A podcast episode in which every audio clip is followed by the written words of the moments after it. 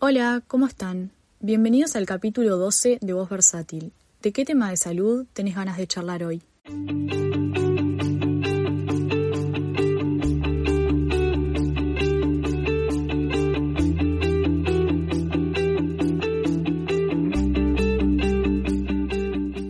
En este capítulo continúa la entrevista del psicólogo Juan Pablo Solveira sobre ansiedad. La verdad, Claro. realmente interesante, no, no conocía. En, sí, o sea, en ese sentido, por lo general tiene, es bastante coherente la manera en que se desarrolla un trastorno de ansiedad, porque la persona que experimenta ansiedad eh, lo experimenta con un nivel de intensidad o de malestar que tiene, es muy coherente y tiene mucho sentido que lo que quiere hacer en el momento es reducir la ansiedad. Y muchas de las maneras en que, que descubren que pueden manejar a corto plazo la ansiedad son con conductas que se llaman de evitación, o sea, eh, salir de la situación, irme al baño, eh, tratar de evitar la situación que me está generando el malestar, en el caso, bueno, del TAC, eh, preocuparse, por ejemplo, o con reaseguro, ¿sí? Haciendo algunas cosas que estoy chequeando que todo esté bien. Me estoy automonitoreando para ver que mi postura corporal es correcta, que mi cara es correcta, que lo que estoy diciendo lo evalúo 10 veces antes de decir para ver que no voy a decir nada equivocado. Eh, estoy chequeando mi cuerpo en el caso del pánico, como para ver que no, no estoy teniendo ataques de pánico. Tiene mucho sentido todas estas conductas, porque son un poco para reducir eh, el temor que uno está experimentando. Lo que muchas personas no tienen por qué saber es esto, es el efecto a largo plazo que estas conductas tienen y un poco lo que hacemos en el tratamiento, en primer lugar, en todos estos tratamientos, es lo que se llama psicoeducación, que es poder tener una, una visión muy comprensiva de por qué está pasando lo que está pasando, qué lo está manteniendo y por lo tanto cómo puede ser una buena idea de intervenir en este caso en particular. Y para eso primero es muy importante que la persona pueda entender un poco cómo funciona la ansiedad y cómo funcionan los trastornos de ansiedad y cómo se relacionan con nuestros pensamientos y nuestras conductas. Qué bueno que, que justo hablabas de eso porque la siguiente pregunta justo va como a eso. ¿Qué deberían hacer o cómo deberían enfrentar los, los oyentes o las personas, o sea, los oyentes digo porque son las personas que nos están escuchando, pero en general las personas que sufren ansiedad? Ah, perfecto, ok. Bueno, sí, en primer lugar, eh, suele ser conveniente comenzar por comprender la ansiedad, por poder entenderla. Eh, muchas veces las personas con trastorno de ansiedad tienen un poco esta visión de que la ansiedad es mala y están en guerra con la ansiedad, están en lucha y quieren tratar de controlar la ansiedad, de no sentir ansiedad. Y esto es un poco el motor justamente de todo el trastorno. Entonces, en parte es muy importante poder entender cómo funciona la ansiedad y sobre todo poder contar con un espacio de terapia en donde puedan eh, realizar un trabajo mucho más personalizado para poder ver en su caso en particular, con las cosas que le están pasando, cómo es que se explican las cosas que están experimentando, ¿sí? Porque mm, hay muchas técnicas que pueden ser muy efectivas, lo importante es que puedan ser usadas correctamente para poder buscar el resultado que estamos buscando, ¿sí? Cuando hacemos un tratamiento, eh, cuando tratamos la ansiedad, la diferencia entre manejar ansiedad y tratar ansiedad es que cuando manejamos la ansiedad podemos estar controlándola, aumentando el nivel de ansiedad o disminuyéndolo. Cuando estamos tratando la ansiedad, queremos que eso ocurra menos cantidad de veces, queremos directamente encontrarnos menos veces en la situación en donde vamos a tener que estar manejando nuestro nivel de ansiedad, ¿sí? Porque la ansiedad empieza a eh, aparecer con menor frecuencia porque la estamos tratando, ¿sí? Y es muy fácil que algunas técnicas que pueden ser útiles para tratar se conviertan en técnicas o, incluso técnicas que, se- que sean útiles para manejar la ansiedad, se conviertan directamente en conductas que la mantienen y la potencian, porque se convierten en reaseguros, porque de repente si yo estoy en guerra con la ansiedad, puede ser muy útil hacer técnicas de relajación, pero si hago técnicas de relajación cada vez que siento ansiedad, eso se convierte en una técnica de control. Entonces eso es lo que mantiene la respuesta de ansiedad, porque yo estoy aprendiendo que es importante cada vez que experimento ansiedad hacer técnicas para relajarme. Y eso no es tan así en realidad. Por eso es muy importante primero poder entender cómo funciona la ansiedad para poder ver que no es mala, ¿sí? que no es un problema que hay que eliminar completamente de la vida, poder diferenciar lo que es ansiedad de un trastorno de ansiedad y poder contar con un espacio de terapia, ¿sí? Para primero poder hablar sobre esto y sobre todo poder realizar un buen análisis en función de las cosas que particularmente nos estén pasando a nosotros para hacer un, un trabajo mucho más personalizado, para ver qué herramientas me pueden ser útiles y en qué momento, de qué manera, para que realmente estemos consiguiendo lo que estamos buscando. que es tratar la ansiedad y no estar manteniéndola. Claro. Claro. ¿Hay algún mito o idea equivocada generalizada que tenga la gente sobre la ansiedad que podrías desmitificar, digamos? Bien, sí. Eh, bueno, un poco lo que, eh, uno es el que estuvimos hablando sobre esta idea de que la ansiedad es mala, que creo que estuvimos hablando que este, es adaptativa en muchos contextos, eh, incluso, a ver, más allá de los contextos naturales donde es útil para prevenirnos de una amenaza, a nivel cognitivo también es útil la ansiedad porque es un poco lo que me hace tomar decisiones teniendo cuidado de sus consecuencias. ¿sí? Si yo no experimento nada de ansiedad, eso no estaría tan bueno. Puedo no medir las consecuencias de mis acciones, puedo ir a apostar mi casa en el casino y no ver el riesgo que esto implica. O sea, la ansiedad no es tan mala como parece. Puede no ser agradable, pero no es algo a eliminar. ¿sí? Eso es como un primer mito. Eh, es importante ver los beneficios de la ansiedad y poder separarla de lo que es un trastorno. Por otro lado, también está el mito de que es muy importante buscar la causa, o sea, buscar por qué me está pasando lo que me está pasando. Que tiene mucho sentido, o sea, querer buscar la causa. Pero el mito sería que por ahí si encuentro la causa, todo lo que me está pasando va a desaparecer. Y eso eh, no hay evidencia de que esto sea así, ¿sí? O sea, eh, primero, lo que causó un trastorno puede no ser lo que lo está manteniendo, en algunos casos sí, lo mismo que lo causó es lo que lo está manteniendo y se puede trabajar de manera directa. En otros casos lo que lo causó puede ser diferente a lo que lo mantiene.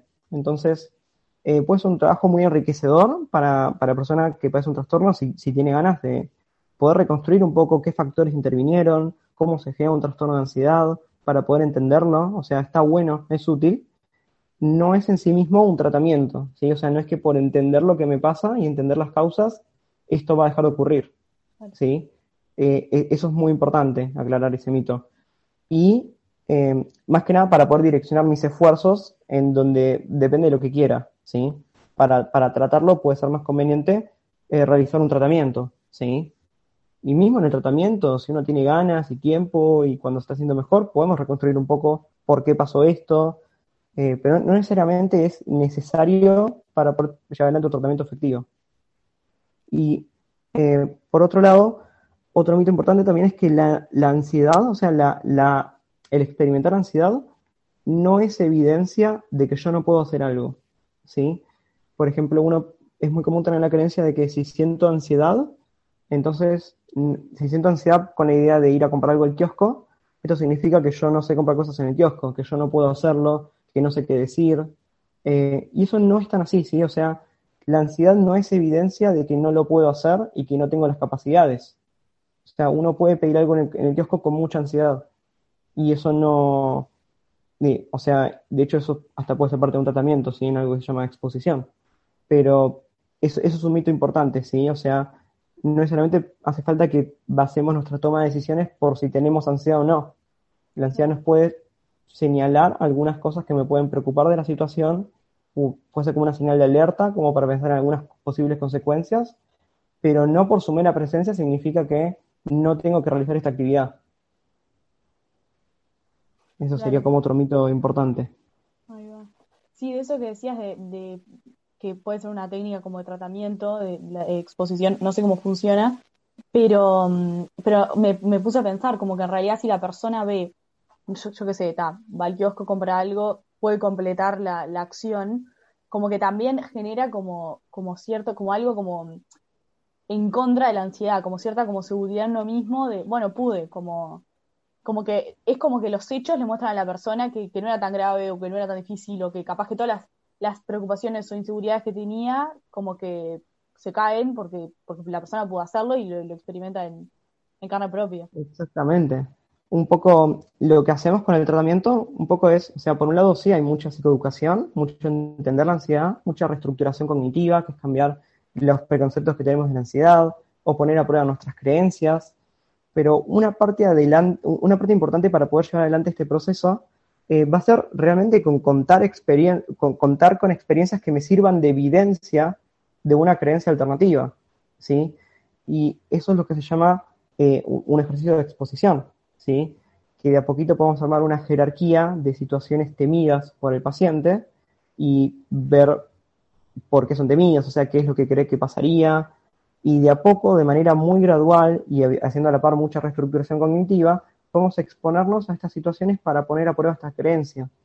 Y es esta, esta experiencia, por ejemplo, es muy poderosa por, porque sirven de evidencia, ¿sí? No es que alguien me lo está diciendo o no es que lo estoy leyendo en un paper, sino que realmente tengo la propia experiencia en, en mis recuerdos, lo que yo viví, yo sentí la ansiedad en mi cuerpo y yo tuve la experiencia de igualmente poder hacer la actividad que para mí es importante y quiero hacer, a pesar de que la ansiedad estaba ahí. Y eso es lo que me da mucha más seguridad, me potencia mucho más las creencias alternativas que estoy escuchando. Eh, o sea, sí, es una herramienta muy importante en el tratamiento, ¿sí? Que igualmente se realiza de manera muy gradual eh, para que el paciente pueda sentirse cómodo y pueda realizar las exposiciones a medida que va avanzando en el tratamiento. Claro, claro, sí, así no es como forzado y es como de a poquito. Claro. Totalmente, sí, o sea, la idea no es mandar a una persona a exponerse a hacer cosas que le da miedo así de una, porque eso, o sea, puede ser hasta iatrogénico, ¿sí? O sea, realmente puede pasarla muy mal. De hecho, es un poco lo que ocurre previo al tratamiento, ¿sí? Que muchas veces las personas, por ejemplo, con fobia social, por darte un ejemplo, ¿sí? Eh, evitan situaciones sociales, pero no pueden evitarlas completamente siempre. Así que muchas veces se ven forzados a ir a situaciones sociales y esto termina siendo más evidencia de lo mal que la pasan. Y así es como se mantiene aún más eh, el, trastorno, ¿sí? O sea, por eso una exposición no es solamente hacer las cosas que te miedo, sino también hacerlos de una manera específica como para poder contrastar la creencia que tenemos y realmente poder llegar a tener la experiencia de que nuestra ansiedad puede aumentar y puede disminuirse en el transcurso de la, exposición. Si tengo en cuenta ciertas conductas a modificar durante la exposición como para poder llegar a otro resultado. Que eso se trabaja también muy a poco y a medida que la persona va pudiendo avanzar con las exposiciones, va sintiendo más confianza, va sintiendo que está pudiendo hacer esto, va viendo los resultados. Ahí es como la, confianza va aumentando y se va animando a hacer exposiciones un poquitito más grandes. O sea, se hace así de manera muy gradual, ¿sí? Y analizando mucho las conductas que ocurren durante la exposición para que sea efectiva. ¿Sí? Claro. Bueno, por último, Em, porque ya estamos llegando al, tiempo. Em, ¿Hay alguna herramienta específica que puedas recomendar y explicar para que los oyentes puedan poner en práctica? Ok. Eh, mira, hay muchas herramientas muy útiles a nivel general, ¿sí? Como por ejemplo la relajación, eh, respiración lenta diafragmática o relajación muscular progresiva de Jacobson, el mindfulness. Em, no, no lo recomendaría a nivel general, porque de vuelta es muy, cambia mucho, depende de qué manera una persona lo use, si va a ser efectivo o no. Por ejemplo, Mindfulness, que es una herramienta excelente, ¿sí? Depende de la manera que se use, puede ser muy útil o no. Por ejemplo, una persona con ansiedad social que tiene un automonitoreo elevado, eh, hacer mindfulness puede en realidad potenciar un poco el automonitoreo. Después, cuando en situaciones sociales, concentrarse en la respiración puede no ser lo más efectivo porque me concentro más en mi propio cuerpo, en lo que estoy sintiendo y menos en eh, la situación social, en lo que otras personas dicen. Entonces, las técnicas son muy útiles, pero es muy importante la manera en que se usen. Entonces, a nivel recomendación general, sí lo que, lo que parece conveniente son algunas cuestiones de estilo de vida, eh, como por ejemplo, cuidar el tema del sueño, la alimentación, la actividad física y el contacto social. Esto es tratar de dormir más o menos ocho horas por día aproximadamente, eh, tratar de dormir en horarios más o menos, tener como rutina donde duermo en horarios fijos, tratar de alimentarme también en momentos fijos, eh, tratar de tener una alimentación equilibrada, donde estoy cubriendo todas mis necesidades y los macronutrientes que necesito, realizar actividad física y poder también contar con apoyo de mi familia, de mis amigos, estar en contacto, que fíjate que son muchas las cosas que primero se, se, desorganizan cuando uno tiene un trastorno de ansiedad, ¿sí? De repente no puede dormir bien, que eso es algo, eh, creo que no lo comenté, pero es muy común en todos los trastornos, sobre todo en el TAG, eh, tener dificultades para dormir, sueño intermitente, insomnio, eh, después cuando estoy ansioso se, me cierra el estómago, no tengo apetito, como muy poco, como cuando puedo, en diferentes horarios, estoy cansadísimo, no hago actividad física, me estoy sintiendo mal, no tengo ganas de ver a mis amigos, y en realidad, esos, pequeños cambios, en la medida que puedo, del estilo de vida, pueden ser muy útiles para estar un poquito menos vulnerables a los trastornos de ansiedad. ¿sí? Para también compensar un poco la, emoción de ansiedad con otras emociones positivas, ¿sí? Y una sensación de previsibilidad. Eso puede ser muy útil a nivel general, ¿sí? Y siempre que, igualmente, siempre que haya un, trastorno que siente que, las cosas no están mejorando y no esté pudiendo, está buenísimo poder consultar eh, eh, a terapia, ¿sí? Porque podemos brindar herramientas mucho más específicas para la situación en particular, para que sea efectivo, ¿sí? Y la persona pueda seguir adelante con su vida.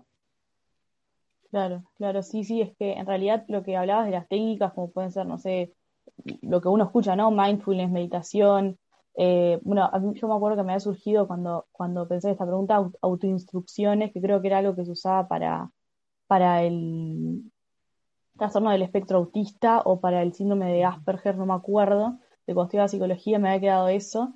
Pero claro, son como, o sea, es como en pila de cosas de psicología me parece que aplica lo que decís, de que es muy depende del caso, lo que está viviendo la persona, este, y tal, y, y como casi todas las cosas, esto también me quedó de, de, un podcast de relaciones tóxicas que entrevisté a una psicóloga, que ella hablaba de, intentar eh, desprenderse como del complejo de salvador de, uno hacer lo que haría un profesional, como que en realidad es mejor ir a un profesional, que él estudia una carrera, sabe lo que va a hacer, y no como uno intentar hacer con otra persona, con uno, lo que se imagina que haría y cómo lo haría, este, porque a veces hasta puede ser peor que, que, si uno va directamente a una terapia. Bueno, pasa, eh, o sea, eso pasa mucho, ¿sí? Que de repente uno tiene técnicas que le fueron súper útiles le, le resirvieron, entonces se las recomienda a un, amigo o una amiga que está pasando una situación difícil. Y el tema es que la técnica en, en otra situación, o sea, que funcionalmente sea un poquito diferente lo que le está pasando, o usada en un momento diferente, puede esto que decíamos servir como para mantener el trastorno. Eh, un poco me, me, por ejemplo, me llega algún paciente, viste, que estuvo leyendo sobre técnicas cognitivo-conductuales, entonces viene haciendo reestructuración, viene haciendo relajación y no le está funcionando. Y un poco uno empieza a ver qué es lo que estamos haciendo y sí, se están usando cada vez que la ansiedad aparece para tratar de manejar la ansiedad y esto se convierte en un reseguro. O sea, cada vez que aparece la preocupación, tengo que hacer reestructuración, tengo que anotar un papel, de esta manera la ansiedad baja. Eh, o sea, son sutilezas, pero que son muy importantes a nivel, o sea, a largo plazo, ¿sí? Porque cambia mucho el resultado que vamos a conseguir. Así que en ese sentido, las técnicas son muy útiles y es, muy importante ver en qué contexto las vamos a usar, ¿sí? Y siempre teniendo en, cuenta nuestro caso en particular, que no necesariamente es igual a lo que le está pasando a otra persona. O sea, lo que lo mantiene puede ser diferente, ¿sí? Claro. Bueno, y hablando de, consultar a un profesional, cualquier cosa ya saben eh, con el psicólogo Juan Pablo Solveira, con quien estamos hablando, los pueden también seguir en Instagram, en psicólogos TCC por terapia cognitivo-conductual. Cualquier consulta le pueden hacer a ellos o si algún oyente ansioso está pensando en, hacer una consulta. Y bueno, muchas gracias Juan Pablo por, estar hoy acá y por toda la información. Dale, muchas gracias a vos por, por la invitación. No, de nada. Nos vemos. Hasta luego. Gracias, chau, chau.